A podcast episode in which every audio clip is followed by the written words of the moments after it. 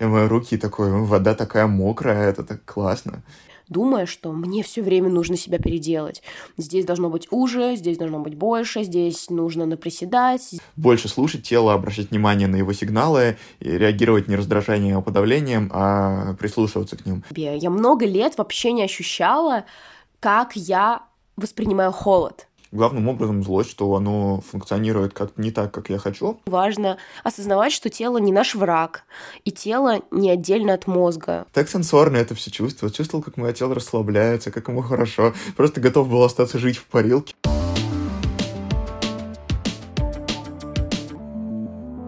Салют, это подкаст «Оказывается», я Лев Левицкий. Это подкаст, где мы каждую неделю делимся инсайтами, открытиями о том, как мы видим мир — со мной прекрасная Лиза Худобердиева, которая вчера фотографировала меня в венке из осенних листьев в лесу. Это было О, да. замечательно.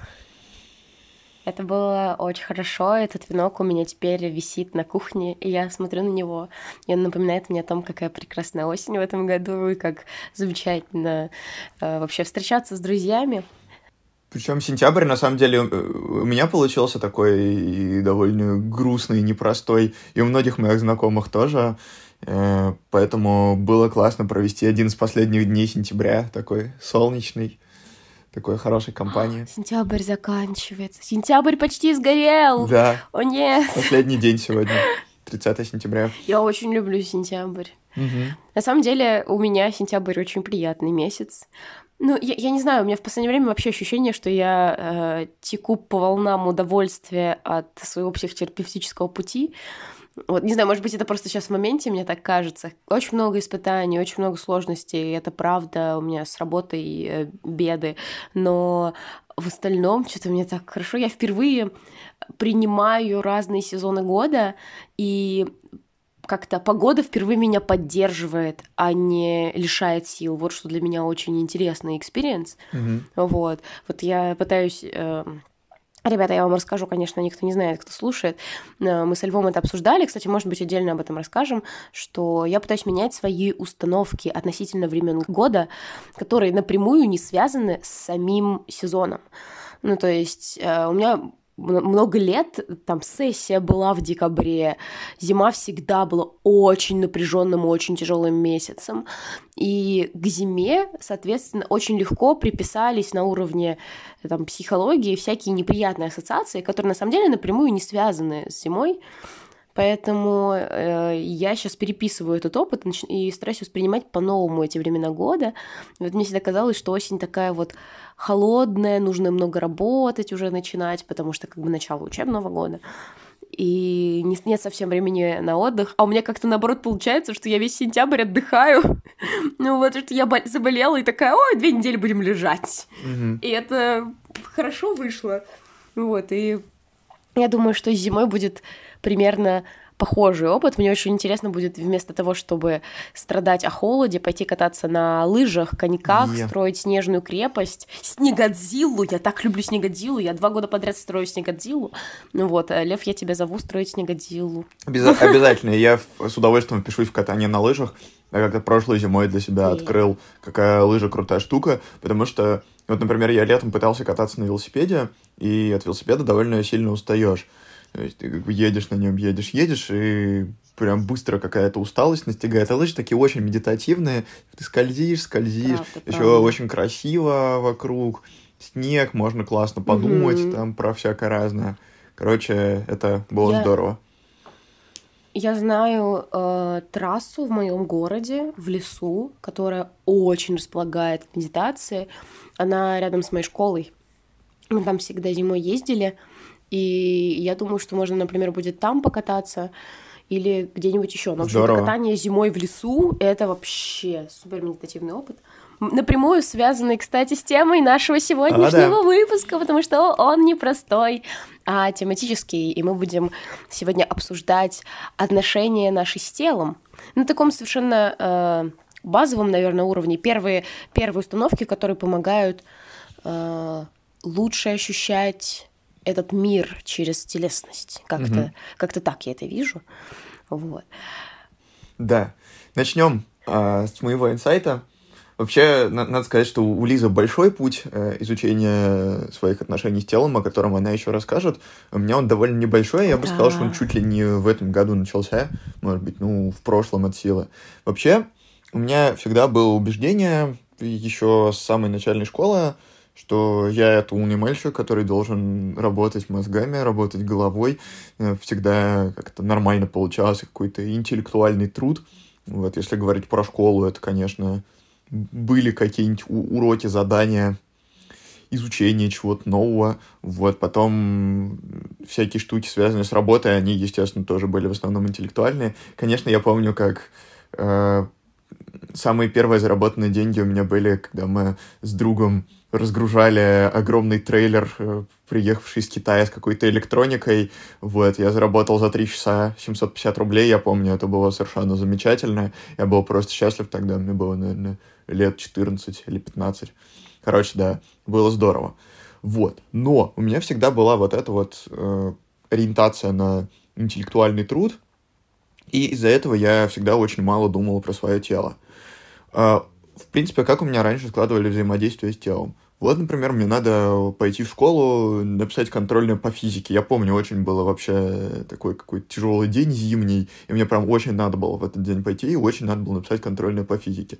Я помню, что я себя прям плохо чувствовал, у меня там, возможно, даже температура была, я болел тогда, но я такой, типа, а, тупое тело, почему ты мне мешаешь, мне очень надо прямо сейчас собраться и прямо сейчас прийти. Что я делал? Э, пил три таблетки аскофена или чего-нибудь еще жаропонижающего, шел и решал вопросики, да.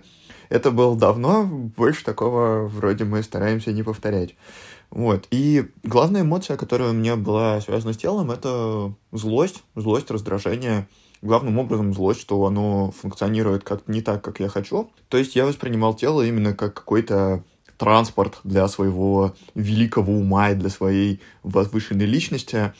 Тупо вот какая-то штука, которая должна выполнять заложенные в нее функции. Вот сегодня мне надо оказаться в этом месте, чтобы там сделать то-то. И тело должно это базово с этим хорошо справляться. И тогда я вообще про него не думаю. А когда оно начинает как-то работать не так, как я ожидаю, например, у, у него что-то болит, у меня э, бывает периодически, что у меня болит спина, и меня очень раньше это раздражало. Или, например, э, более насущная штука, что мне начинает хотеться есть, и меня тоже это раздражает. Такое, когда я чувствую голод, я такой, а, тупое тело, а, не мешай. Особенно у меня это проявилось, когда я жил один в Ирландии несколько месяцев. Это был первый для меня опыт сколько мне было тогда, лет 19, когда я полностью сам заботился о себе, и я с удивлением столкнулся с тем, насколько вообще надо постоянно что-то со своим телом делать. Раньше как-то, когда я жил с родителями, там всегда плюс-минус еда была в холодильнике, вот, какие-то вообще были вокруг люди, которые напоминали мне о том, что надо какое-то внимание к телу проявлять, а тут я вообще офигел от того, что э, тупое тело, его постоянно надо кормить, периодически мыть надо, что-то с ним делать, оно болит еще, ужасно раздражает, почему я не могу, как в романе Виктора Пелевина «Любовь к трем цукербринам», просто вот, подключить свой мозг э, к э, физраствору, просто в нем находиться и жить в виртуальной реальности, мне казалось, что это было бы намного удобнее. Вот, поэтому мой первый инсайт, связанный с телом, заключается в том, что оно у меня вообще-то есть, и что это вообще-то штука, которая сильно важнее, чем просто транспорт, который выполняет свои функции. Например, я начал замечать, что когда я себя плохо чувствую, вообще-то вот это вот, когда я плохо себя физически чувствую, вообще-то вот этот вот интеллектуальный труд дается мне намного хуже, и моя продуктивность намного ниже, чем когда я хорошо себя чувствую, чем когда я забочусь о своем теле. Вот ко мне на подкаст приходил э, Богдан Чечин, этот выпуск еще не вышел, мы его записали буквально позавчера. Он сказал очень крутую вещь, что заниматься своим телом, следить за своим здоровьем, это вообще-то часть работы тоже. Поддерживать себя в этом работоспособном состоянии, это супер важно. Если ты этого не делаешь, у тебя будет вот так вот по спирали, э, будешь чувствовать себя хуже, игнорировать это, из-за этого чувствовать еще хуже, еще игнорировать это, и можно по спирали скатиться в какие-то очень нехорошие состояния, из которых можно выходить только таким продолжительным сабатикалом, большим перерывом и долгой терапией, и вообще лучше в эти состояния не заходить. А в них так вот зайти, постепенно подавляя, подавляя, в общем-то, очень легко. И с другой стороны, А, если я забочусь о теле, если я поддерживаю его в хорошем состоянии, если я слежу за тем, что ему нужно, если на то, что у меня что-то болит, я реагирую не злостью и подавлением, а реагирую, что это какой-то сигнал, на который нужно обратить внимание. Например, вот у меня недавно я простудился, буквально, в принципе, типичная ситуация, но тут я такой, давайте-ка не будем себя заставлять, воспримем, что вот это вот сигнал, что, правда, надо отдохнуть, надо побольше отдыхать. Я расширил у себя время, которое я сплю, пытался побольше отдыхать, а, гулять, проводить время на свежем воздухе, поменьше делать вот этого вот заставления через силу. И, в принципе, это было довольно хорошо. Вот, то есть попытки слушать тело, следить за его сигналами, воспринимать это как что-то важное, воспринимать тело как какую-то сущность, которая, у которой свои интересы, которой важно находиться в хорошем состоянии, которая со мной говорит, с которой вообще-то надо договариваться. Вот это вот было супер важно, супер классно, и вот этот вот инсайт для меня сейчас очень важен, больше слушать тело, обращать внимание на его сигналы, и реагировать не раздражением, а подавлением, а прислушиваться к ним. И закончить свой инсайт я хочу фразой еще одного гостя моего подкаста Вадима Михалева. Он сказал забавную вещь, а, что когда я понимаю, что я запутался в чем-то, первое, что я делаю, это иду на массаж. Э, очень забавный механизм, потому что он говорит, что вот, возможно, у меня там какие-то мышечные зажимы, зажимы в теле, которые я не осознаю и которые не дают мне рационально разобраться. А сам процесс массажа, он, во-первых, сам довольно медитативный, во-вторых, он расслабляет какие-то зажимы в теле, из-за этого расслабляются эмоциональные зажимы, и обычно после массажа я намного лучше понимаю, что и как. Вот. Э, тут не обязательно может быть массаж, может быть какой-то спорт, может быть какая-то другая телесно ориентированная Йога. практика, да, но сам факт, что если что-то не понимаешь в голове, можно попробовать зайти через тело. Очень крутой, и я тоже пытаюсь так делать. Вот. Ой, да, я очень понимаю. Это прям... Я прям могу сразу ответить своим инсайтом, Давай. поддержать твою идею. Мне очень-очень близка мысль, что тело знает лучше. А, я ее раскрою, потому что я думаю, что многие могут с этим как-то поспорить но э, в моей жизни часто тело, правда, знает лучше, что мне нужно. У меня тоже очень э, сложная история с телом, и очень много было негативных чувств по отношению к разным проявлениям, проявлениям моей телесности. Э, на самом деле, я не знаю, как интерпретировать этот травматичный путь, но сейчас он кажется мне большой открытой раной. Ну, те, кто слушали наши предыдущие выпуски, знают, что у меня э, расстройство пищевого поведения, с которым я уже почти 10 лет э, живу, и ну, пару лет пытаюсь справляться. И это очень непросто, это очень тяжелая болезнь, которая, как такое ощущение, выворачивает тебе мозги наизнанку.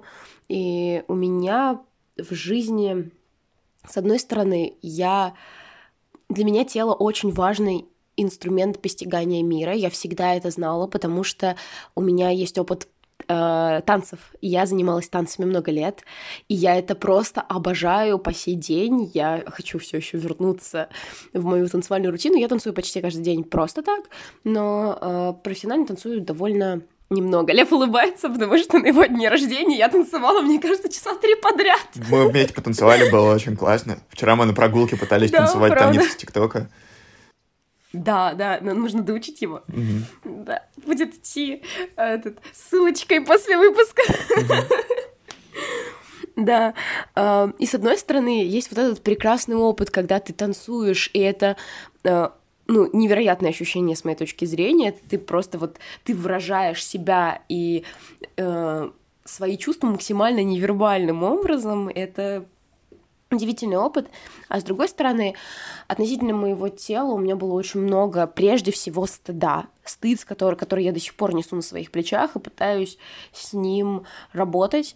А, затем, конечно, много злости, раздражения и очень много боли и печали, потому что, как и многих девочек-подростков, меня, конечно же, постигла эта участь.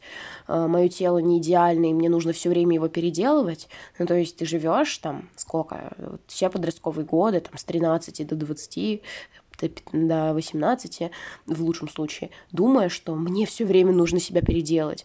Здесь должно быть уже, здесь должно быть больше, здесь нужно наприседать, здесь нужно похудеть, э, тут нужно волосы убрать, и с этим связано очень много болезненных практик. Ты привыкаешь терпеть боль, ты привыкаешь страдать. И, конечно же, у меня тоже были мысли за разряда вот глупое тело. Почему же ты меня все время предаешь? Почему вот мне сейчас я не спала три дня, мне нужно сдать этот дурацкий доклад? Почему ты не хочешь? Почему ты хочешь спать? Почему ты заставляешь меня вырубиться? И вот тут как раз э, вступает мысль, которая в этом году мне очень помогла. Знаете, вот когда болеешь, и начинаешь следить за своими эмоциями, это такая лакмусовая бумажка для, своих, для, для твоих негативных установок. Я вот болела и понимала, что у меня есть в зачатке какие-то мысли, что вот, тело меня предает, а, почему же так не вовремя, мне нужно было поработать, мне нужно было сделать это, мне нужно было сделать то. Хотя на самом деле тело знало лучше, что сейчас нужно полежать, в этом режиме постельном на протяжении 10 дней, чтобы оклематься, а не болеть еще 3 месяца. Потому что раньше бывали такие случаи, и в, этом, в этот раз после болезни я была так благодарна своему телу, потому что в тот момент, когда я не смогла э, правильно распределить время, уложить себя спать, дать себе отдых, потому что я уже никак не вывозила, тело сделало это за меня. Мы проспали все будильники, спасибо, дорогое тело, вот, но э, при этом я проснулась и почувствовала себя вообще живым человеком, а не ходячим зомби или еще что-то подобное. И тут я понимаю, что очень важно осознавать, что тело не наш враг, и тело не отдельно от мозга. В современном мире мы настолько, видимо, сфокусированы на интеллектуальной части, как уже Лев рассказывал, что у многих моих знакомых, с которыми я это обсуждала, вот, они делились, что у них есть восприятие, что вот как будто бы тело — это какая-то там третья сущность, а мозг — это они. И вот важно, важно еще понять, а с чем ты больше самого себя ассоциируешь, с телом или с мозгом. Сейчас у меня э, чуть больше, наверное, я с мозгом себя ассоциирую, но э, я все ближе и ближе к телу и к пониманию э, того, что мы ощущаем. Тело, во-первых, это наш буквально окно в мир постигания э, ощущений, счастья. Это, это вся наша э, вся наша составляющая в этом мире. Условно говоря, да, мы постигаем мир с помощью органов чувств. Это основа большинства наших ощущений. А, и что важно, когда мы убираем фокус со, со своих вот сенсорных ощущений, с телесных ощущений, мы э, теряем очень многие, очень, большой, очень большую часть вкуса, ми, вкуса счастья, вкуса вообще этого мира, восприятия этого мира, что может помочь с этим справиться.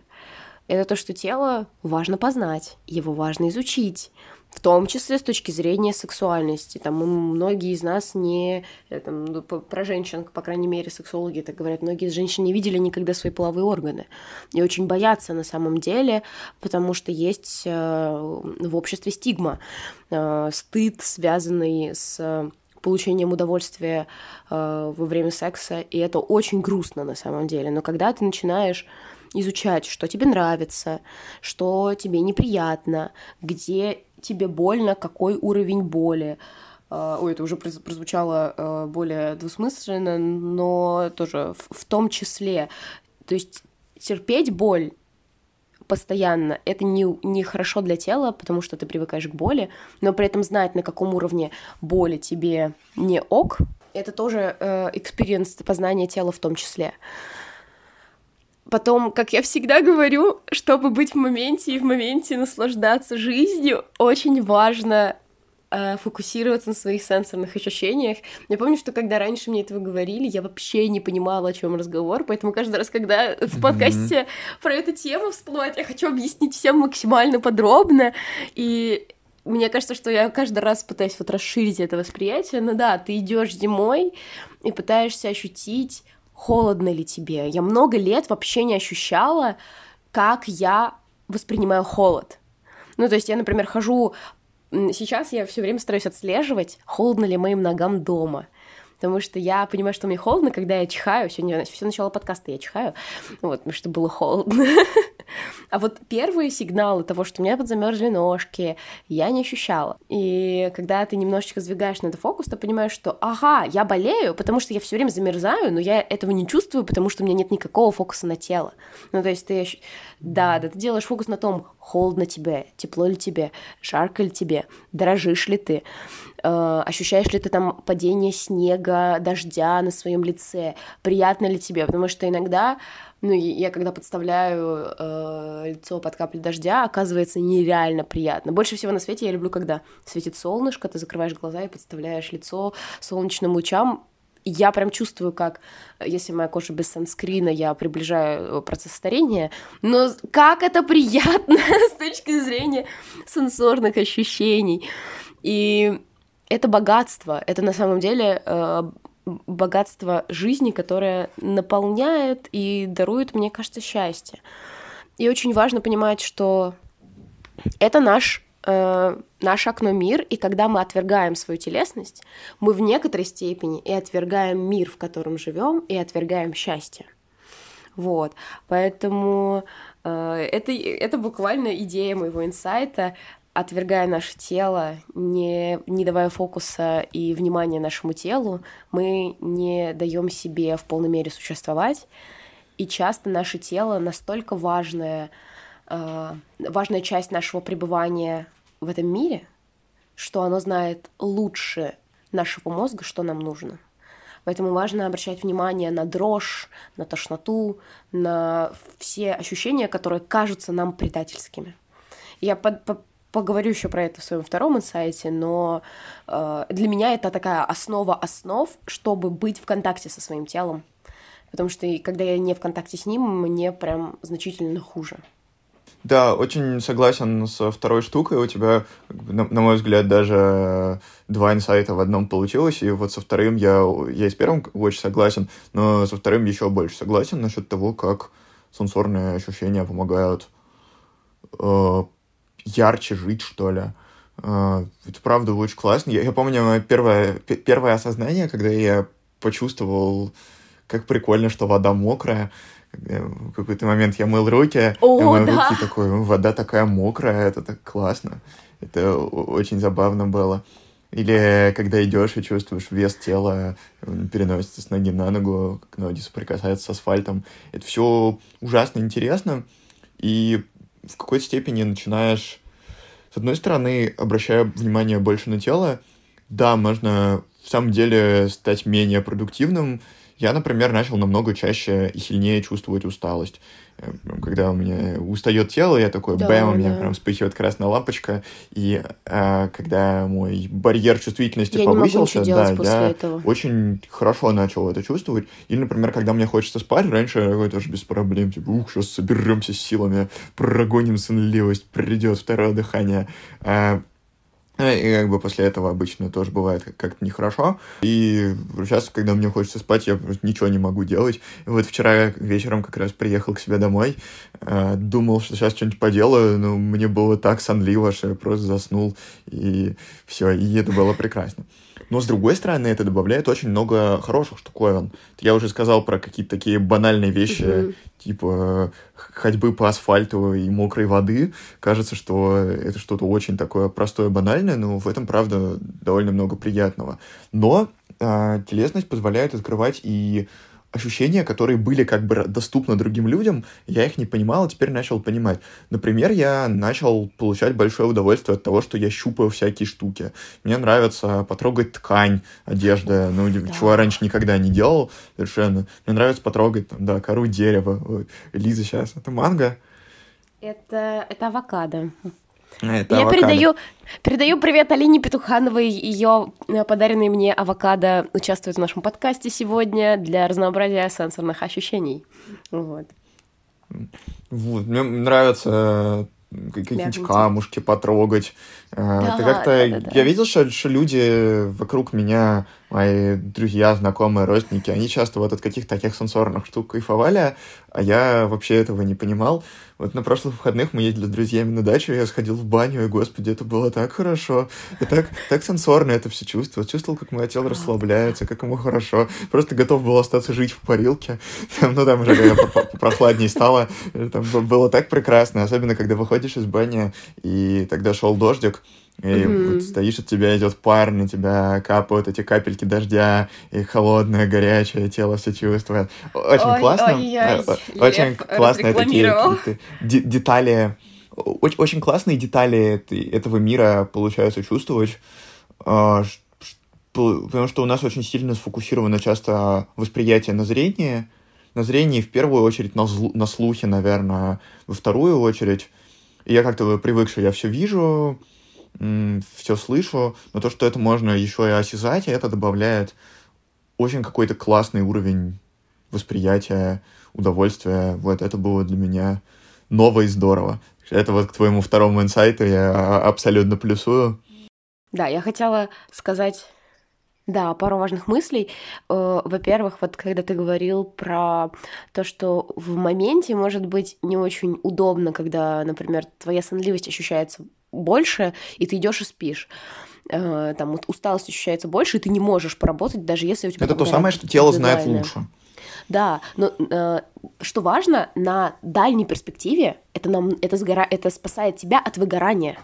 И когда мы думаем с этой точки зрения, уже не так обидно, что ты там не можешь сейчас доработать. Я всегда думаю о том, что, о, я встану, значит, пораньше и поработаю там с утра с, э, там, на дофамине, а не на кортизоле, как обычно я подшучиваю.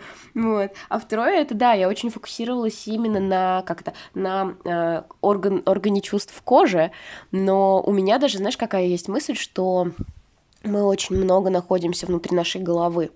Вот мы идем и даже не смотрим по сторонам, на самом деле, и даже порой не вслушиваемся в, э, как-то в какофонию звуков, мы в своей голове думаем, я должен был сказать вот это, завтра нужно сделать вот это, мы находим, мы чисто внутри головы. Я иногда даже не замечаю какие-то вещи, ну, то есть, например, я хожу мимо одного здания на реконструкции, и там в тяжелый период жизни я все время в своей голове, я не вижу, как здание реконструируется, а через месяц, когда у меня выходной, и я просто гуляю, я вижу, думаю, вау, как, как здание изменилось. Поэтому на самом деле, ну вот я сделала фокус на одном органе чувств, но а по факту, например, сейчас, когда я больше вовлечена в, в, в окружающий мир, в окружающее пространство, я часто иду, и, например, я вот э, меряю одежду в магазине и стараюсь прислушаться к э, набору звуков, условно, к тому, как звучит это место. Как звучит парк, в котором я гуляю, да, как звучит, как на концерте, вот меня очень всегда раздражало, что я на концерте слышу людей, и не слышу, недостаточно слышу живое исполнение музыки. А я недавно была на концерте и такая, блин, вот это, это выступление звучит просто ошеломляюще громко, потому что людям нравится. И вот мы чувствуем этот огромный э, запал энергии. И также с глазами. Есть, кстати, интересный, я не знаю, насколько это э, правдивый факт, потому что половину фактов я узнаю из ТикТока, кто... Ребята, если у вас то же самое, пишите комментарии. Да, и, и я видела э, информацию о том, что люди с депрессией на самом деле видят цвета менее яркими, они, у них буквально более серый мир, а люди с некоторыми другими расстройствами, например, э, расстройствами э, аутистического спектра, если я неправильно говорю, они наоборот видят все слишком ярко, из-за этого очень тяжело, и иногда идет сенсорная перегрузка. И э, это очень интересно. Я стала после этого как-то замечать на то, как я воспринимаю цвета, как я вглядываюсь. Еще это очень интересно для людей, которые носят очки, которые носят линзы. Я вот перешла недавно, я сломала очки, грусть печаль, но я купила линзы, и это полностью поменяло мое восприятие зрительное. У меня, например, был эффект зловещей долины. Ох, сегодня будет длинный выпуск, но сколько интересных мыслей в процессе появляется. У меня был эффект зловещей долины, потому что у меня так вышло, что я в очках по-другому вижу свое лицо. У меня довольно сильно меняются черты лица. А, я не знаю, особенно у меня была форма очков, которая очень сильно втягивала взгляд, он был такой кошачий. И тут я надеваю линзы, я смотрю на себя и такая, блин, вот это прикол. Я по-другому воспринимала свое лицо, мои глаза дорисовывали, видимо, как-то какие-то черты лица, какие-то моментики маленькие, и в целом как будто это было другое лицо. А тут я надеваю линзы, я вижу там всякие, типа, мелкие морщиночки от улыбок в, в уголках глаз. Я вижу там какие-то высыпания, которые не были видны через очки, потому что все таки там ну, э, расстояние от глаза до очков играет свою роль в общем зрении. И у меня был такой другой взгляд, я так удивилась, и ну, во-первых, я такая, вау-вау, вот это красотка, конечно. А во-вторых, э, я, ну, это очень обогатило мой, мое зрительное восприятие самой себя. И теперь, когда надеваю линзы, я очень долго смотрю в зеркало и пытаюсь этот контакт с телом в некоторой степени вернуть, потому что когда у тебя, э, ну, в некоторых формах расстройства пищевого поведения, у меня дисморфофобия в том числе, я искаженно вижу тело свое и не очень понимаю, как оно выглядит. Иногда это касается черт лица, я точно не знаю, потому что я не знаю, как я выгляжу на самом деле. Но опыт с линзами подсказывает мне, что, э, возможно, вот этот момент зрительный тоже играл роль в моем э, расстройстве. Вот. И вот, вот эта смена разных э, ощущений и фокусов, она очень удивительна. Как, как, как люди, mm-hmm. которые ходят, знаете, например, в рестораны в, или в какие-то места, где закрывают глаза. Есть такой э, тип не знаю, мест. Это, это не совсем развлечение, это чтобы узнать, как живут люди э, без зрения, с, э, со слепотой и ты, соответственно, на вот, э, как это, перефу перефокусируешь восприятие мира на другие органы чувств. Очень интересный experience у меня, mm-hmm. товарищ, э, был, и вот, вот это тоже один из, одна из форм познания тела, наверное. Uh, есть еще такая очень интересная штука, называется флотинг. И это когда э, тебя помещают в капсулу да. с солевым раствором, насколько я понимаю. И ты а, и, как бы отключаются все органы чувств, то есть отключается угу. слух, отключается зрение, там, надевается какая-то штука на глаза, надеваются какие-то штуки на уши. По сути, отключается осязание, потому что ты плаваешь в этом растворе, он температура твоего тела вот, короче, все органы чувств отключаются. Очень интересно, час э, плаваешь в этой штуке. Как раз вот что-то такое из романа Виктора Пелевина. Вот, плаваешь, думаешь, ощущаешь uh, в полной темноте, где все органы чувств отключены. И потом вот за этот час они очень сильно прочищаются, потом они включаются обратно, и ты очень ярко начинаешь все воспринимать. Вот вроде бы интересная штука, не пробовал, хочу когда-нибудь попробовать. Звучит интересно. Да, звучит очень интересно, я бы тоже хотела попробовать. У меня есть обратный пример, прям вот прямо обратный. Есть еще, но это уже менее известная вещь, есть латексные вакуумные кровати. Это когда ты ложишься под латекс, он облепляет твое тело, и у тебя в моменте очень сильно обостряются твои чувства, потому что ты буквально, ну, в некоторой степени отключается мозг, и ты становишься одним большим органом ощущений. Насколько я помню, это больше используется для э, фетишей и подобного, но э, я читала об этом формате как бы сенсорных ощущений, вот правда. Mm-hmm. То есть как это ощущается. Картинки, конечно, когда гуглишь эти латексные кровати, картинки жутковато выглядят, но э, это мне тоже кажется, что это очень интересный experience. Мне немножко страшновато, потому что, ну, если у тебя есть клаустрофобия, будет дико страшно, и это может триггернуть, но мне бы все равно, наверное, хотелось как-нибудь попробовать и посмотреть, что да. вообще, какая будет реакция тела и меня. Дорогие слушатели, мы ни к чему не призываем, просто рассказываем про интересные штуки, потому что мы не психологи, не психотерапевты, а просто чуваки Ой, да, из интернета. Дисклеймер, про который мы забыли. На самом важном моменте сказал. Это просто ну, тут как бы латексная, латексная кровать, уже дальше нельзя не предупредить. А, расскажу свой следующий инсайт. Он, в принципе, похож на то, о чем мы сейчас говорили. Он заключается в том, что тело все равно возьмет свое. Сейчас попробую это раскрыть. Начинается моя любимая тема про гиперконтроль и гиперкомпенсация. А, вот это вот э, момент, когда тело говорит, я устало, мне надо отдохнуть, когда сонливость очень сильно включается, или когда что-то болит, или когда просто ощущается усталость. Вот, все это в общем-то, какие-то сигналы тела. и если их подавлять, игнорировать и дальше пытаться заставлять его делать то, что хочется мозгу. Тут, кстати, есть еще одна интересная вещь. Ты вот говорила, с кем мы больше себя ассоциируем, с телом или с мозгом. Тут э, забавная штука, во-первых, что я, которая эго, и мозг — это тоже разные штуки, и у мозга тоже есть свои интересы, э, потому что мозг — это структура, которая эволюционно формировалась для определенных целей, и поэтому у нее есть свои задачи, за которыми она следит. Например, за тем, чтобы а, у нас повышался статус, а не понижался, потому что это может привести к тому, что нас выгонят из племени. И вот всякие такие штуки. Про это еще раз прорекламирую. Очень классная лекция Ильи Мутавина про то, какие на самом деле эволюционно цели у нашего мозга. И цели мозга вообще-то отличаются от целей нашего эго. Э, если вот научиться их видеть, тоже интересно. Вот. И у тела тоже какие-то другие задачи. И тут очень интересно, что, по сути, мы состоим из большого количества структур, которые вот так вот эволюционно формируются сформировались, и они все чего-то своего хотят. У них у всех какие-то свои интересы, и со всеми надо договариваться. Вот, если мозг вот так вот подавлять, он на самом деле все равно сделает, как ему хочется, и отгрузит нам сознательный нарратив, типа, вот я сделал это вот так вот, потому что это почему-то было нужно. Есть довольно известная штука, эксперимент Либета, его проводили несколько раз, потом воспроизводили, уже есть совсем современная версия. Эксперимент сводится к тому, что люди на самом деле сначала принимают решение, а потом осознают, что они хотели его принять.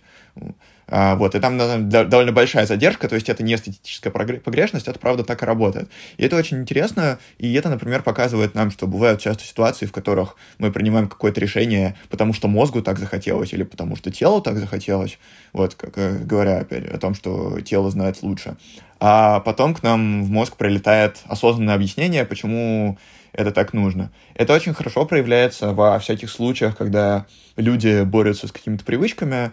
Например, э, ну, стандарт, например, когда человек, допустим, пытается бросить курить или, допустим, пытается перестать есть сладкое, и вот перед сном Uh, у него появляется очень острое желание съесть что-нибудь сладкое или покурить, и в этот момент появляется в голове осознанное объяснение, что вот сегодня был тяжелый день, я так устал, э, вот я и поэтому устал, и поэтому устал, поэтому прямо сейчас надо вот так вот себя поддержать и порадовать. Но на самом деле это просто очень сильный зов тела, у которого есть э, физическая привычка, у которого есть потребность вот в этих штуках, которые содержатся, например, в сладком. И оно посылает сильный сигнал, принимает решение, и дальше мозгу надо как-то объяснить, почему это решение произошло, чтобы показать, что человек не сошел с ума, иначе будет диссонанс. Типа, я не хочу этого делать, но я делаю. Почему? И нужен ответ, почему. И вот он, собственно, в этот момент и появляется в голове. Вот, так что это очень любопытно. И тело очень сильное. Надо понимать, что вот эта вот структура, которой мы управляем, вроде как своим телом и вроде как своими действиями, она появилась только в самом конце вот эта вот префронтальная кора, а до этого много-много миллионов лет формировался вот основной мозг, э, мозг приматов, мозг рептилий, более старая эволюционная структура, вот, а тело это вообще самое, вот эти вот органы осязания, это самое древнее, что только может быть, это, даже у каких-то довольно примитивных организмов есть, вот, поэтому у тела очень большая сила. Тоже еще одна метафора, которую я услышал в лекции Ильи Мутовина, что вот эти вот наши осознанные усилия поменять свое поведение, это как э, монетки, которые лежат у нас в кармане, а сила вот этих вот привычек — это как экономика США. Вот, то есть э, силы, скажем, прямо очень несопоставимые, и попытки осознанно на это повлиять, они могут быть сколько угодно такими, э, как повторяющимися, но, правда, мы имеем дело с очень мощной силой, которая, правда, рано или поздно возьмет свое.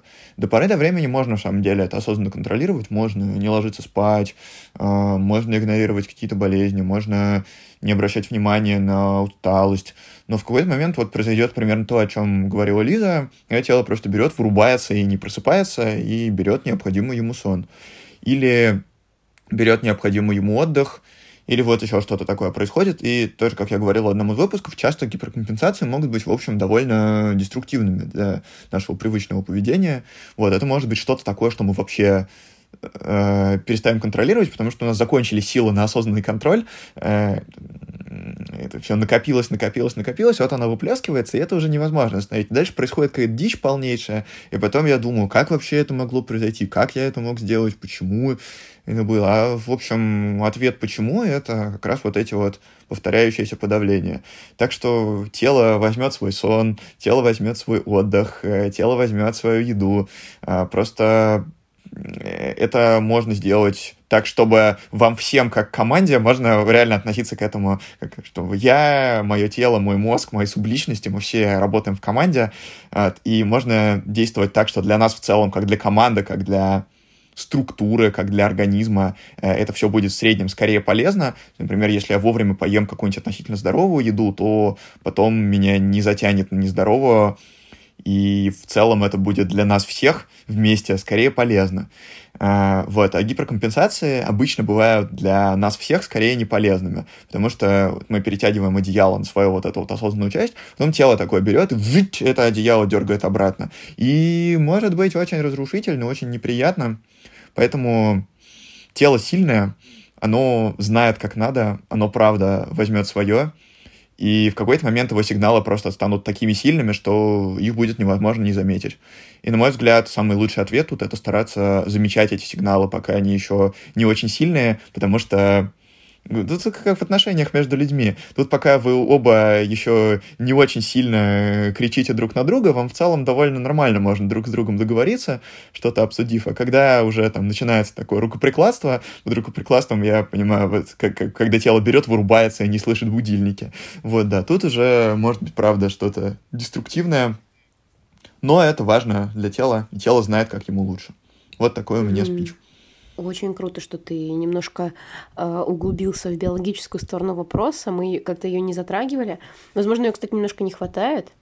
Вот. Я совершенно э, практически ничего не могу сказать на этот счет, кроме того, что я согласна.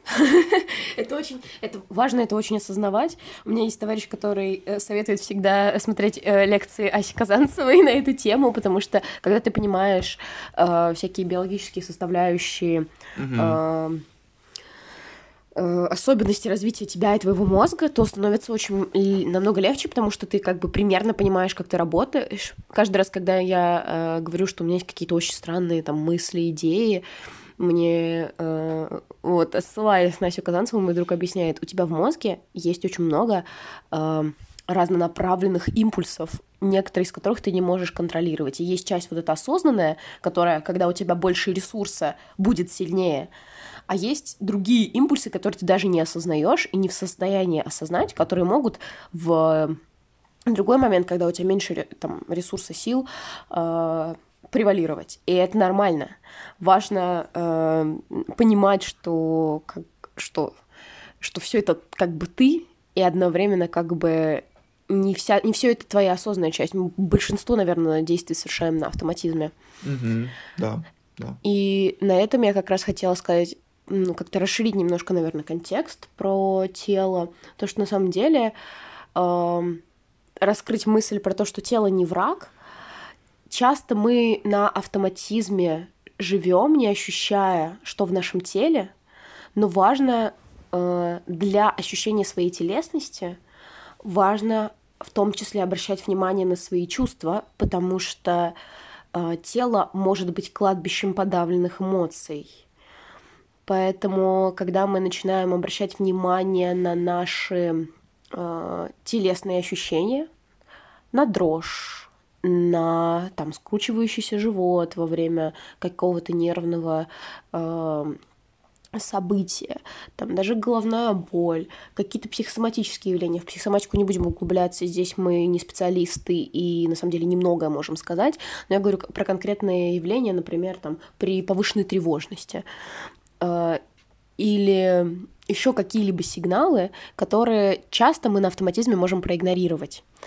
Например, у меня есть прекрасная история про то, что я занималась бегом, и, с, к сожалению, с целью переделать свое тело, вроде как бы сделать его лучше, но из-за того, что у меня есть э, тяжелая довольно-таки болезнь,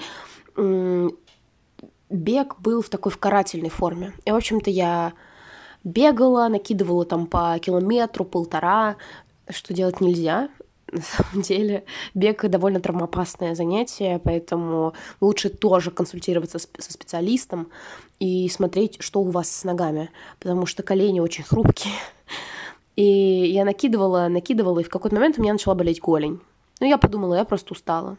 Накинула еще больше, потом у меня был небольшой перерыв. И я разозлилась на себя и на свое тело, что я сделала этот перерыв, и накинула еще больше. А потом оказалось, что у меня очень большие проблемы с голенью. У меня э, в итоге появилась травма. Э, господи, я не помню, как это называется. Э, шицплин, что ли, в общем-то, отсоединение надкосницы. В общем-то, там такая травма надкосницы. Mm. И мне до сих пор иногда довольно больно ходить. Казалось бы, я просто бегала. Я даже не бегала там 10 километров сходу. Я, э, мне казалось, что я довольно аккуратно все это делаю. Но из-за того, что я каждый раз игнорировала эту довольно неприятную боль в голени, думая, что это нормально, это привело к довольно серьезным последствиям. Э, это как раз про то, что вот ты на автоматизме можешь как бы спустить на тормозах, не думая. И когда когда ты меняешь как-то с фокус смещаешь обратно, возвращаешь, это помогает справиться.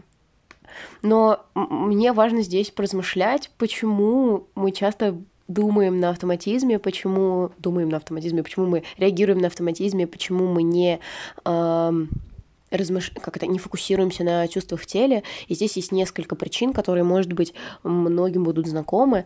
Часто э, это бывает в результате какого-то довольно-таки насильственного поведения или просто не очень там грамотного отношения к телу со стороны родителей. Извините меня, все родители, я понимаю, что у вас очень тяжелая, непростая работа, но это не отменяет что иногда, того, что иногда бывают действия э, с не очень хорошим результатом для ребенка. Например, когда там родители заставляют ребенка каким-то образом там слишком тепло одеваться, когда ему жарко, или э, там, надень шапку, когда ребенок не хочет. Условно, даже, даже такие бывают простые вещи. Э, иногда может заложиться мысль, что мои ощущения — это не важно. Родители знают лучше, другие люди знают лучше. У меня иногда ощущение, что у женщин это особенно болезненная тема, потому что наше тело очень редко принадлежит нам. А, в том числе, ну, например, все знают тему с абортами, она очень болезненная, и в тот момент, когда тебе, там, когда в твоей стране запрещен аборт, ты понимаешь, что твое тело принадлежит не тебе, а твоему государству.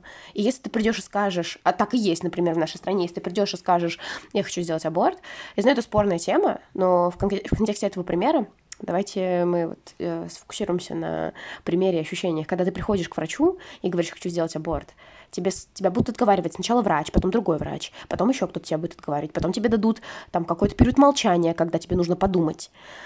То есть это уже не твое решение в полной мере, как будто бы, потому что все пытаются на тебя повлиять, и это безумно тяжело. А, не говоря уже про то, что многих учат терпеть, красота требует жертв. Я часто я об этом пишу в своем блоге, потому что это очень травматичный женский опыт. Женщины часто привыкают терпеть, в том числе там всякие адаптивные бьюти-практики. И очень важно, мне кажется, сейчас оговорить, что когда мы привыкаем думать, что наши ощущения не важны, и это, конечно же, приведет к тому, что мы э, будем терпеть боль, терпеть э, боль, чтобы потом она привели, привела к травмам.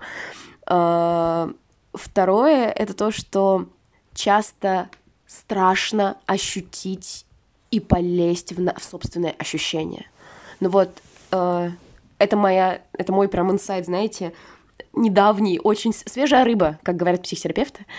Э, у меня там какие-то симптомы, ты знаете, там условно заболела левая грудь, и мне так страшно пойти к мамологу и узнать, что у меня рак груди, что мне проще чуть-чуть потерпеть эту боль и не думать об этом.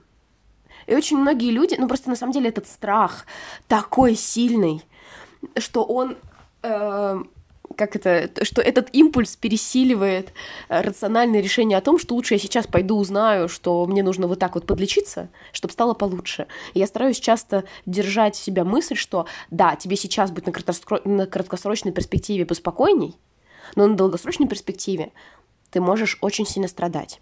И когда твое тело дает этот сигнал, он тебя хочет спасти, э, тело твое хочет спасти тебя в краткосрочной перспективе.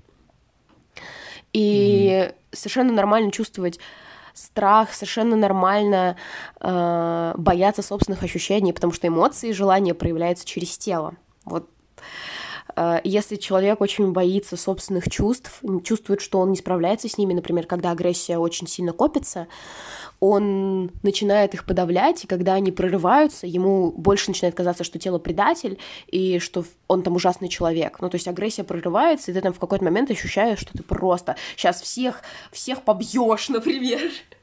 А, и тебе так страшно от, от разрушить, от ощущения, что твоя агрессия может быть так разрушительна, что ты начинаешь подавлять и напрягаться, и вот это все вот это вот напряжение. Но э, когда ты начинаешь разбираться в этих чувствах, что они означают, потому что чувства это тоже, это все сигналы сигналы, которые помогают нам познавать себя, познавать наше бытие, познавать мир. Я вот все, все про познание мира. Я так люблю познавать мир. Э, все это, как я уже говорила, сигнальная панель э, с разными кнопочками, которые помогают э, нашей машинке нормально функционировать, дольше функционировать, приятно функционировать, чтобы она не шумела, значит, двигателем страшно, а приятно так звучало, когда едет. И поэтому важны и эмоции, и чувства, и всевозможные сигналы, которые кажутся нам очень неприятными в виде там э, тошноты, скрутящегося живота, э, всего, что только можно представить неприятного. Но часто это просто сигналы, которые на самом деле несут хорошую цель, показать нам, что ну, здесь нужно там что-то чуть-чуть подлатать, чтобы было хорошо. А, мне вообще кажется, что вот этот вот страх пойти туда, где сигнал, он очень характерен и для других сфер тоже. Но тело — это очень хороший пример. Э, для меня это, наверное, связано со страхом ответственности или даже не ответственности.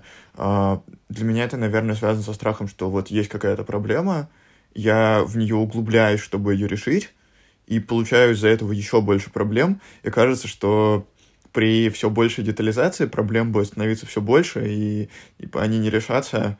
Вот, это, наверное, такой, правда, большой страх, который много у кого есть. Он сильно про ответственность, сильно про безопасность, сильно про веру в себя, в то, что я смогу справиться с проблемами и неудобствами.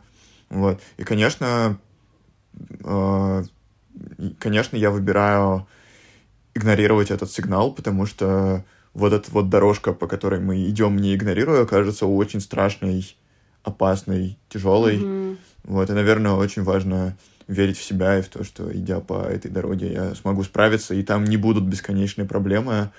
А может быть и будут, но э, потому что, в, в общем-то, мы говорили в каком-то из подкастов тоже, что вот эти вот проблемы — это и есть нарратив, в котором мы живем.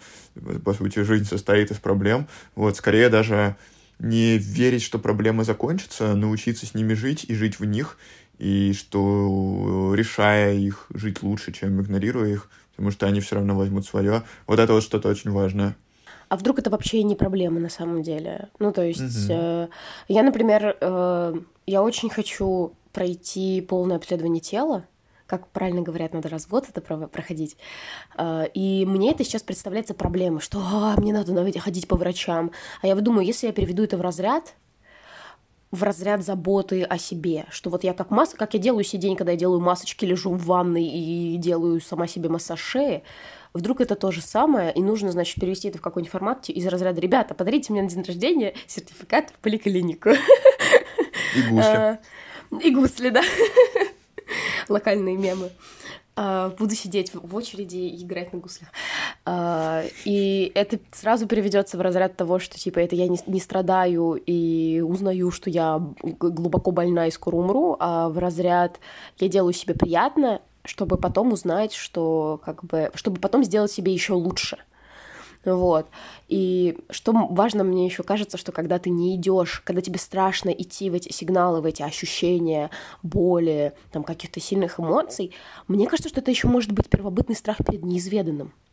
И mm-hmm. лично я, например, когда чувствую какие-то сильные эмоции, меня спасает информация знание, образование. То есть каждый раз, когда я уже начала работать с расстройством пищевого поведения, каждый раз, когда у меня был сильнейший приступ, при котором мне хотелось перестать кушать, я шла и смотрела две лекции про то, как работает расстройство пищевого поведения, и я понимала то, как проходит процесс, там в моем мозге какие-то процессы, э, как, э, как это формируется, и это знание давало мне какой-то вот свет, давало мне огонь, знаете, в руках от тигров, э, которые прячутся mm-hmm. в лесу. Да, и, да, да, да, да. Возможно, как бы, ну, то есть, условно говоря, ты все есть присказка про то, что каждый раз, когда что-то болит, ты начинаешь гуглить, и оказывается, что это рак.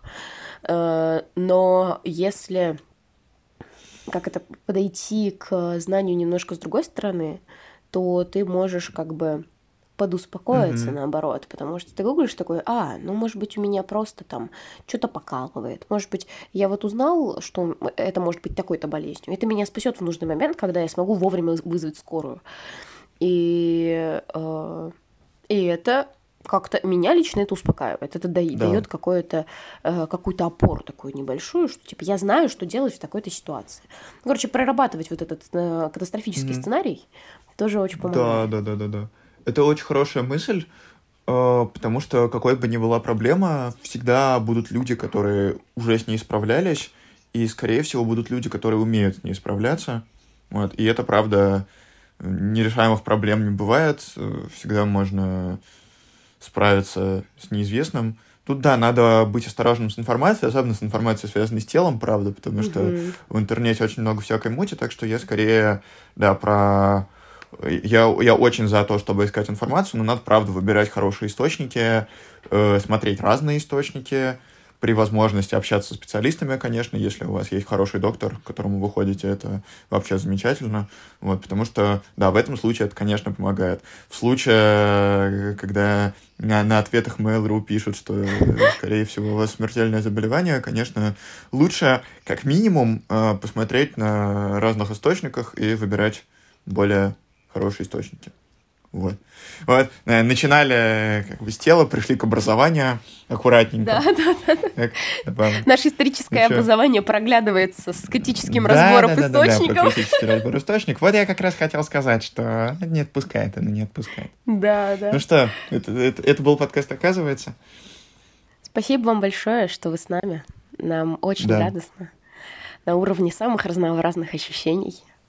Да, расскажите нам, как вам такой формат тематический, потому что мне лично очень понравилось, очень интересно было. Кажется, мы, правда, во всякие э, важные темы сходили. И у нас есть куча идей еще для тематических выпусков. Мы хотим про образование поговорить, про вгорание, про отношения всякие разные, э, про дружбу, много про что. Как раз мы перед выпуском это обсуждали. Так что будем пробовать. Спасибо большое, что слушаете. Подписывайтесь, пишите отзывы.